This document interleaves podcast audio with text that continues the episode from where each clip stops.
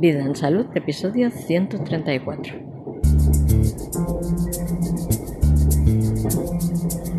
Estoy aquí en el tren viajando, un viaje corto, de una hora solamente. Y en la sesión de ayer de las cartas, la tirada de cartas que tuvimos con Esther, surgió un tema que me parece de, de mucha importancia y quería comentarlo también en el podcast. La sesión, la tirada de cartas fue por Twitch y estuvo muy interesante. Si quieres ir a verla, está en el Twitch de Sendero Ikigai, es el usuario. Estuvimos preguntando por los acontecimientos que vamos a vivir este mes de otoño. Y bueno, salió el tema de los recursos. Y me parece algo bastante interesante a tener en cuenta. Y es que nos vienen diciendo que estamos sin recursos, que el agua se está agotando porque estamos abusando de, su uso, que ya no queda gasolina porque hemos, la hemos explotado demasiado, que... Y teniendo en cuenta que no hacen más que mentir en todo, pues al menos a mí me da por reflexionar sobre esta versión de la situación actual que nos están explicando desde la oficialidad. Mira, desde mis reflexiones he llegado a algunas conclusiones que quiero compartirte hoy. Yo lo que veo es que el modelo energético que se impuso con la llegada de la industrialización eh, bueno, usa unos recursos determinados, que son sobre todo el gas y la electricidad. Previamente se había usado el carbón también. El modelo de carbón quedó obsoleto y fue superado por, por la electricidad generada por las hidroeléctricas, por los embalses que, que se construyeron en los ríos, ¿no? Se crearon lagos artificiales para poder crear cascadas artificiales y de ahí poder sacar energía eléctrica desde donde distribuirla a los diferentes puntos. Y sobre todo la gasolina también se empezó a imponer, ¿no? Que también era extraída de la tierra, desde diferentes puntos de la tierra, del subsuelo, y había algunas empresas que se encargaban de esto, las que tuvieron capital para hacer la inversión, la carísima inversión que suponía extraer del subsuelo la gasolina, o sea, el petróleo.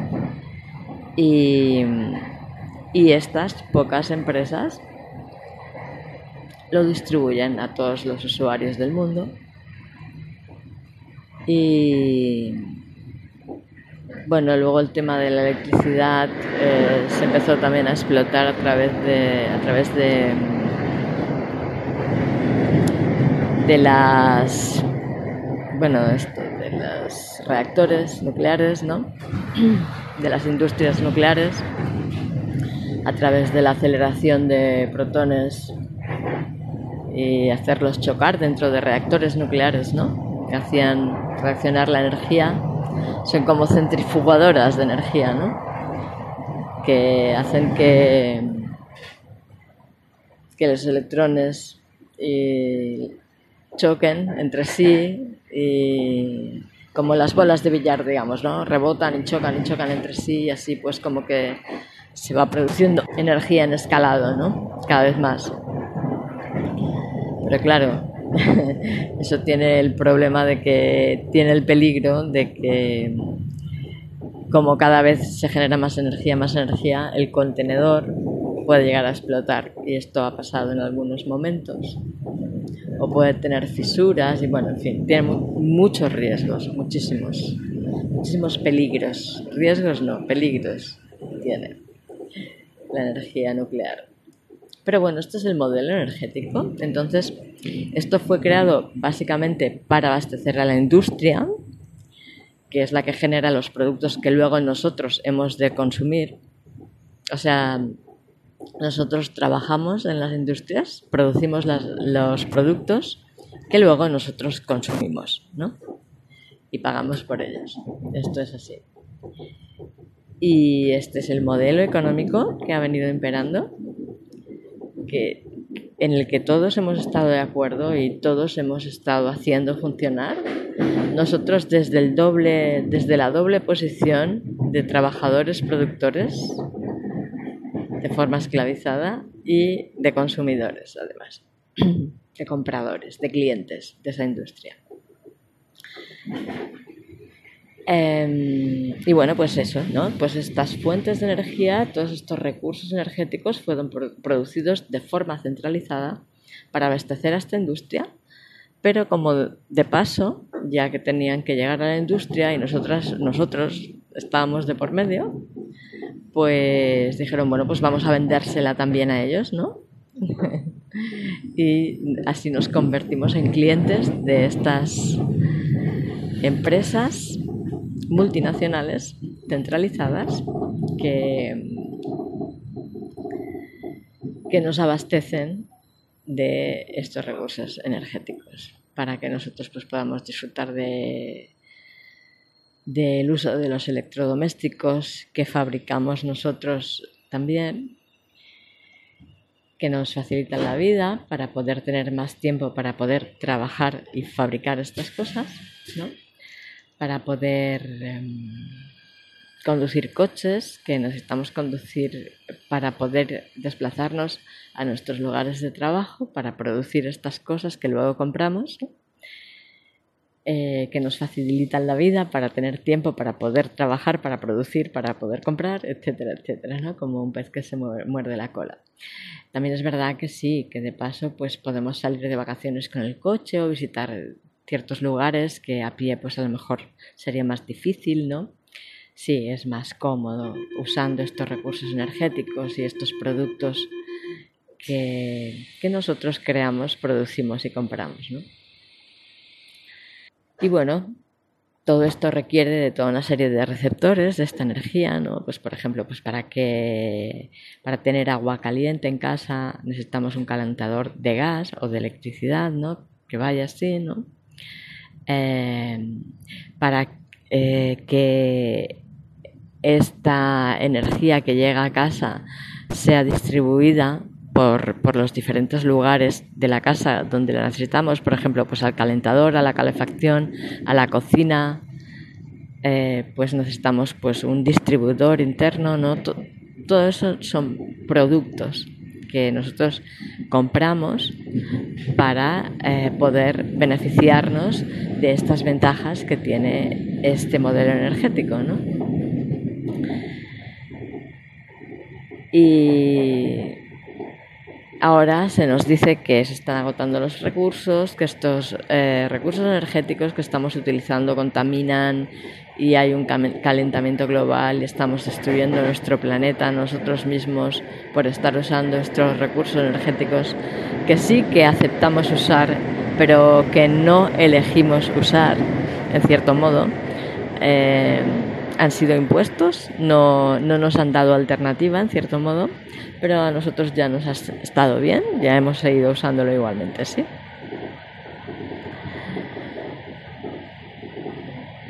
Bueno, pues, pues eh, parece ser que esto ahora no sirve, no funciona porque es demasiado dañino para nuestra salud, para el, equilibrio del planeta, etc. Y hay que cambiar de modelo económico. ¿Qué implica eso? Generar más productos que vamos a fabricar y comprar nosotros. Claro que el, negocio lo van a hacer otros, no nosotros. Nosotros vamos a ser meros esclavos trabajadores de este sistema y meros consumidores. Y yo creo que la verdad es que nos están mintiendo bastante, están tergiversando muchas las cosas y están diciendo verdades a medias y mentiras absolutas también. Tal como yo lo veo, sí que los recursos que utilizamos son muy contaminantes. Es cierto que se genera más más carbono eh, del que la atmósfera puede, o sea, sí, bueno, hay pues metales pesados en la atmósfera, hay, hay mucha contaminación por el modelo energético que tenemos y por el modelo productivo básicamente que tenemos. No es tanto por la energía que utilizamos, sino por cómo producimos lo que producimos. Por ejemplo, mm, si los vegetales que se cultivan se cultivaran con un modelo productivo basado en la permacultura, tendríamos vegetales de mucha mejor calidad que contaminarían muchísimo menos. Pero el modelo que se ha escogido es el modelo de la agroindustria que usa agroquímicos y eso es lo que contamina y además empobrece los suelos y genera vegetales de ínfima calidad nutricional.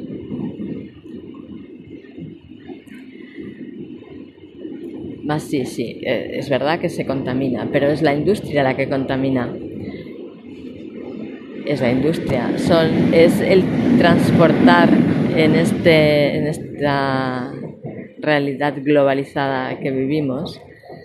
Eh, lo que contamina no es que nosotros nos transportemos un fin de semana a la playa. Eso no es lo que está contaminando realmente. Lo que está contaminando es que eh, haya alguien, alguna empresa que distribuye productos que vienen desde la China hasta aquí. Eso es lo que contamina. no que nosotros vayamos a la playa. No sé si me explico, ¿no? Y lo que contamina es que una industria tenga 24/7, 365 días al año, sus motores funcionando para producir. Eso es lo que contamina, no que nosotros eh, encendamos la calefacción o el aire acondicionado o que usemos agua caliente o cocinemos en casa. No es eso lo que contamina, es la industria lo que está contaminando realmente. Es el modelo productivo que tenemos lo que contamina. Pero hay muchos intereses económicos entre medias operando por aquí y a ellos les interesa que cambie el modelo energético quieren cambiar el modelo energético que tenemos, que ya tenemos asentados, para el que ya estamos preparados, que no necesitamos comprar nada más para poder usarlo, por otro modelo energético en el que vamos a tener que volver a comprar otra vez todo, porque lo que tenemos ya no nos servirá. Por ejemplo, el coche, ¿no? El coche va a tener que ser eléctrico y el, coche de gasolina ya no nos va a servir. Ahora ellos van a seguir usando el petróleo igualmente para producir y para distribuir lo que distribuyen, ¿no? Estoy segura. Y si llegan a cambiarlo todo, igualmente lo vamos a pagar nosotros, ya lo verás. Porque todos esos cambios se transmiten al precio de los productos. No a los sueldos, pero sí a los precios. Los incrementos, todo el dinero que gasten de más, nosotros lo vamos a pagar, ya lo verás. Y no nos vamos a beneficiar de ese aumento para nada. o sea, pagaremos más y cobraremos lo mismo.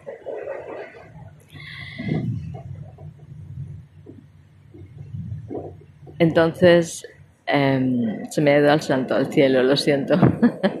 ya me perdí de lo que estaba diciendo. Es que estas cosas son las que a mí me machacan el hígado. Mi hígado está delicado por este tipo de cosas. Yo no he cometido nunca excesos. Bueno, nunca no. En la juventud sí que los cometí, pero no, no soy una persona de excesos. He compensado con creces los excesos que cometí de joven, que tampoco fueron tan exagerados. Eh, mi, forma de vida, mis hábitos cotidianos son muy saludables. Y, y lo que tiene mi hígado realmente eh, contaminado es este tipo de cosas. La frustración de no poder hacer nada por esto, la rabia que me produce tanto engaño y tanto abuso. Y seguramente a muchos de nosotros nos pasa igual. A mí me pasa con el hígado, hay quien le pasa con el riñón, hay quien le pasa con el pulmón, y, hay quien le pasa con la microbiota, hay quien le pasa en la piel, hay quien le pasa en diferentes lugares, pero yo creo que todos estamos contaminados de ese sentimiento de rabia, de impotencia, de culpa muchas veces, cuando realmente nos creemos lo que nos están explicando, porque nos hacen culpables constantemente de todo lo que pasa, cuando en realidad nosotros lo, sí, también lo somos, somos responsables en parte, pero no tanto como nos quieren hacer creer. Y nos quieren imponer un modelo de, de producción energética que es muy contaminante, mucho. De otras maneras contamina, pero contamina mucho. Para hacer un huerto solar, que le llaman un huerto de placas solares, tienes que desertizar la tierra. Y para que alguien que tiene algún terreno pueda sobrevivir de producir energía solar, necesita desertizar bastante superficie de terreno desertizar, eso quiere decir que, bueno, que el, el ciclo del agua va a ser interrumpido ahí, con las consecuencias que esto conlleva, que no son pocas, porque si el ciclo del, agua se interrumpe, la desertización se extiende, no solo a esas tierras donde se han puesto las placas solares, sino más allá.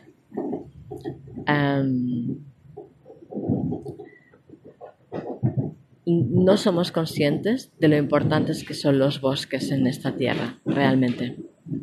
Algún día hablaré de ello, de todo lo que supone un bosque. Luego, mm, además, las placas solares, un huerto de placas solares produce un ruido infernal. Y eso es contaminación acústica que altera toda la fauna del lugar. Porque los animales todavía se, rigen y se orientan por el sonido. Nosotros somos sordos, somos ciegos, somos uh, faltos de olfato, no me acuerdo cómo se llama, al, alzos, no sé, no me acuerdo. Pero no tenemos olfato de tanta contaminación a la que estamos sometidos. No tenemos olfato, no tenemos vista, no tenemos oído. Pero a los animales no les pasa esto. Los animales todavía viven dependiendo de sus sentidos. Nosotros los tenemos anulados, pero ellos todavía no. Y eso va a afectar a la fauna. Y si afecta a la fauna, va a afectar a la flora también. Va a afectar al reino vegetal, porque están íntimamente ligados. Si los animales se afectan, sus costumbres se alteran y dejarán de relacionarse con las plantas de la forma en que lo hacían. Y esto va a producir un cambio que puede ser dañino.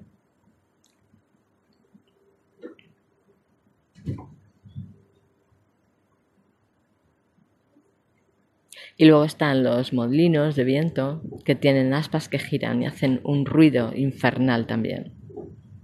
Esto altera la fauna, que llega a alterar la flora también hace falta desertizar muchas mucha superficie de terreno para plantar estos gigantes. Y las aspas de giran, que giran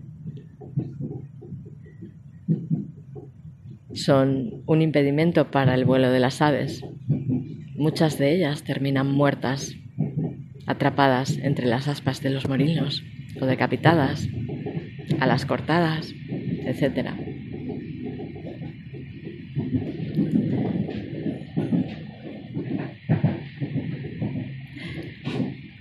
Y yo estoy convencida de que el grave problema que tenemos no es por la forma en que, por el tipo de energía que producimos, ni por lo que consumimos, ni por cómo la consumimos, sino que el problema está en que la distribución de la energía es centralizada, está centralizada. Si nosotros nos organizáramos por comunidades de vecinos, definiéramos cuáles son nuestras necesidades energéticas y cuáles son los recursos locales que tenemos para satisfacerlas y dejáramos de consumir la energía que nos distribuye la red centralizada, muchos de estos problemas se terminarían, sobre todo los nuestros, que dejaríamos de ser esclavos, consumidores de empresas abusivas. abusivas para con nosotros y para con el planeta.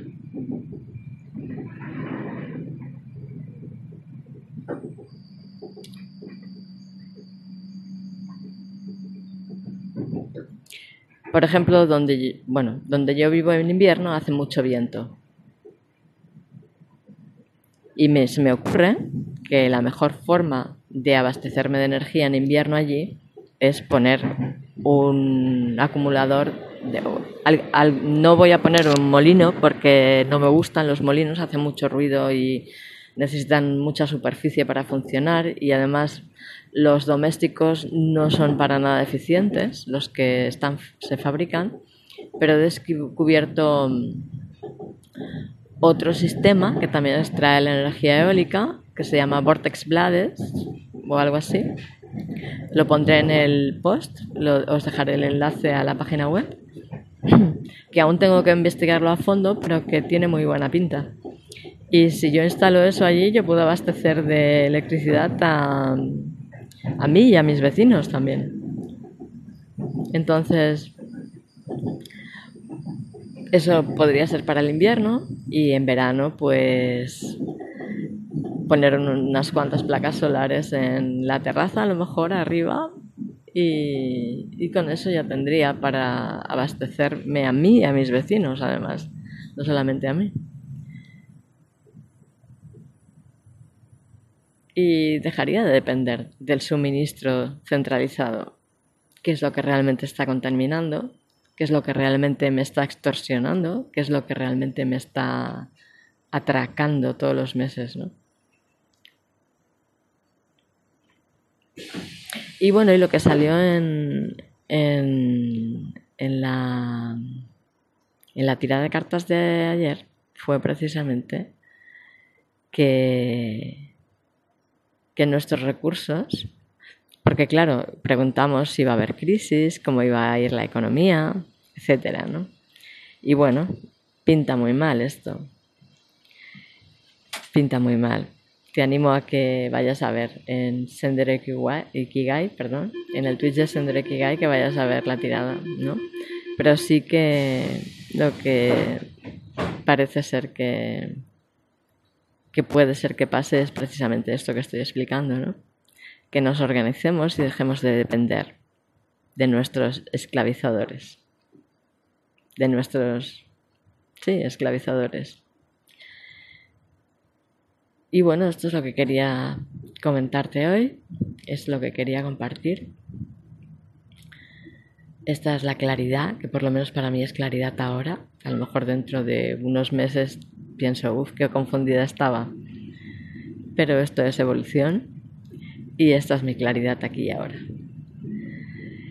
Nada, pues te recuerdo que tenemos una escuela donde puedes encontrar información eh, a montón que te transmiten seres que genuinamente tienen interés por lo que están transmitiendo, que han dedicado una buena parte de su vida a investigar y a comprender el área, la dimensión de la que hablan y que realmente tienen mucho para aportar a la comunidad y, y que solo, solo necesitas disponer de 22 euros mensuales para tener acceso a todo ese conocimiento. 22 euros mensuales o incluso menos. Puede ser también 222 anuales. Y formar parte de, de este cambio de visión, de este cambio de paradigma, de esta transición hacia otra forma de vida en que la libertad está en el centro.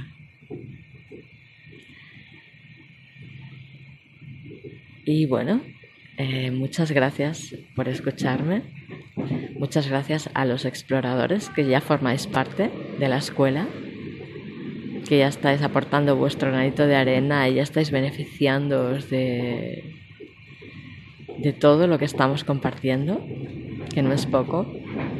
Por ejemplo, Esther ahora le ha tocado beneficiarse de, de usar los recursos que tenemos para dar a conocer su don su capacidad, lo que tiene para aportar a la comunidad. Y estoy muy feliz de, inaugurar esta, esta otra faceta de la escuela que es dar a conocer a, a, los integrantes de la comunidad desde su don, desde su capacidad. No solo a los que ya como por ejemplo, no sé, a, gente tan conocida como Javier Herráez, que ya sabemos que él ha dedicado mucha parte de su vida a la investigación y el estudio y la implementación de la nueva medicina germánica de Enrique Hammer, la medicina sagrada, eh, o yo qué sé, ahora no se me ocurre más, pero no sé, o Gabriel Silva, que ya es conocido por sus estudios en piramidología y por todo lo que ha aportado en este plano, ¿no? en este conocimiento. O, por ejemplo, eh, Samarra, que has conocido por su aportación a la medicina integrativa. O Irene Bueno, que es conocida ya por su aportación a, a la aplicación del ayuno, a los beneficios del ayuno, ¿no? En fin, hay gente que ya ha hecho su trayecto, pero habéis muchos que sois inquietos también y lleváis investigando eh, tiempo el área de vuestro interés y, y también está para eso la escuela, para que podáis dar a conocer, para daros a conocer también este don que lleváis cultivando un tiempo ya. Y pues eso, gracias, gracias por escuchar, gracias por aportar, gracias por participar. Gracias a ese equipazo que tenemos en Vida en Salud que está aportando su conocimiento también. Y gracias a la humanidad por estar cada vez más abierta a estas aportaciones.